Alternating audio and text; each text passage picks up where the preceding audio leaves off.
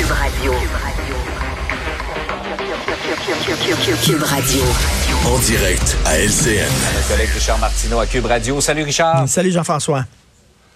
Honnêtement, ça pourrait presque devenir une chronique quotidienne tellement il y a à intervalles réguliers de la violence, la violence armée particulièrement à Montréal. On en a eu encore des exemples dans les dernières heures, là, la fusillade là, tout près du Centre Bell. Écoute, on se réveille le matin et on se dit, moi je me dis, où c'est que ça a pété hier? Fait que j'ouvre, je te Mm. regarde, j'ouvre le matin, je suis dans mon lit, j'ai dit où c'est que ça a pété hier? Puis là j'apprends, c'est devant le Centre Bell. Demain, ça va être euh, dans quel stationnement de centre de, de supermarché?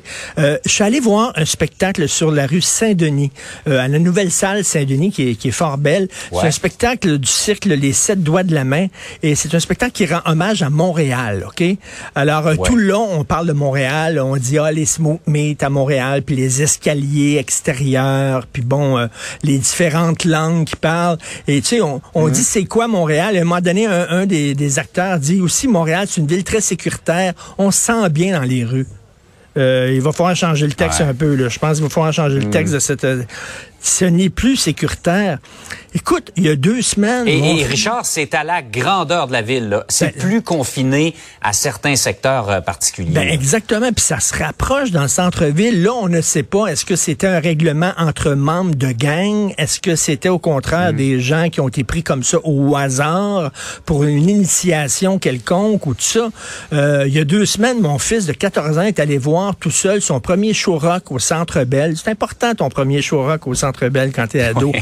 Mais tu sais, je veux dire, Oui. Là, moi, être stressé, là, je veux dire, vraiment, là, quand, quand nos enfants sortent dans le centre-ville de Montréal, hey, t'as vu ça, ben, à Vaudreuil, c'est pas à Montréal, mais un jeune qui se fait poignarder comme ça, devant Mm. une école, je veux dire, vraiment, euh, euh, bon, euh, c'est cette affaire-là de, de rage au volant, où c'est une jeune femme, habituellement, la rage au volant, on imagine un bonhomme, là, qui, qui pogne les nerfs, puis tout ça. Une jeune femme de 29 ans qui a foncé sur un gars. Coudon, on est-tu en train de péter les plombs, tout le monde? On dirait, je sais pas, on dirait que la pandémie, vraiment, a rendu les gens sur les nerfs. Moi, je veux te dire, là. Ouais, les gens je- ont la mèche courte, là, mais entre avoir la mèche courte et porter des gestes de violence comme ça, là, il y a une marge quand même. Écoute, tout à fait. Et est-ce qu'on parle de ça dans la campagne? Est-ce qu'on parle de pénurie de main-d'œuvre? les deux gros sujets, violence, pénurie de main-d'œuvre. On ne parle pas de ça. On parle pas de pénurie de main-d'œuvre, on parle pas de violence à Montréal. Là, ça devient vraiment sacrément inquiétant. Ça se rapproche du centre-ville, ça se rapproche d'où les gens vivent de tous les jours. Euh, écoute, faut faire attention. Moi, je veux dire, pour, pour la rage au volant, là, si quelqu'un me coupe la prochaine fois, je ferai pas pout pout pout un appel de klaxon parce que tu sais jamais qui va être dans l'auto en face et il va sortir. Je connais quelqu'un, je connais un gars, moi, il a fait pout pout pout, OK, devant quelqu'un qui l'avait coupé. C'était un gars, c'était un Hells.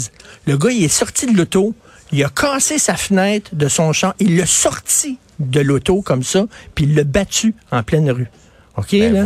C'est comme, euh, il va falloir, à un moment donné, tout le monde respirer par le nez, se calmer. Et puis, les, les Mm. problèmes de gang de rue à Montréal, est-ce que nos politiciens peuvent en parler, s'il vous plaît?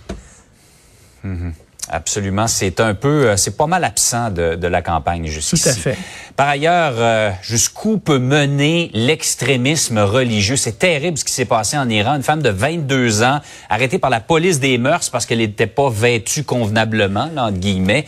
Euh, Elle a été retrouvée morte. Elle a été tuée. Et C'est ça. Il y, a, il y a des gens qui disent, elle a eu une, cri- les autorités iraniennes disent que cette jeune fille-là de 22 ans, lorsqu'elle a été amenée euh, par la police des mœurs, hein, il y a des policiers qui se promènent puis qui regardent si les femmes portent le voile correctement.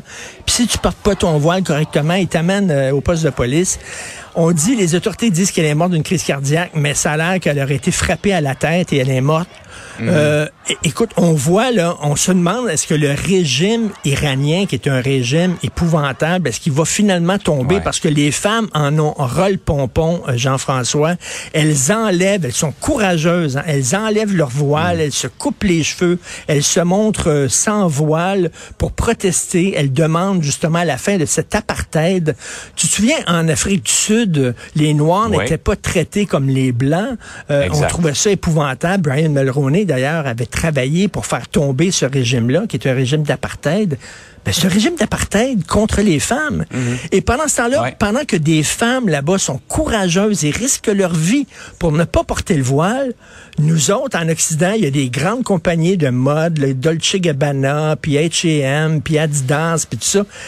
Qui font la promotion du voile en disant c'est cool, c'est le fun et tout ça. Dites ça à ces femmes-là que c'est cool puis c'est le fun le voile.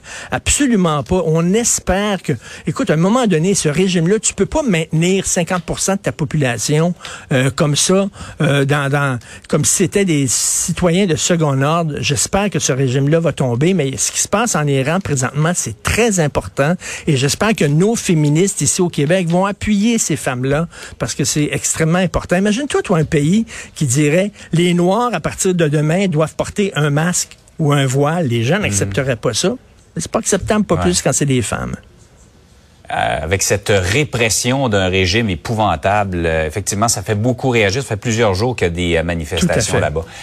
Hey Richard, malgré tout, on a déjà eu des sujets plus, plus joyeux le matin. Passe une belle journée. Bonne journée malgré tout. Salut, à demain. Bye.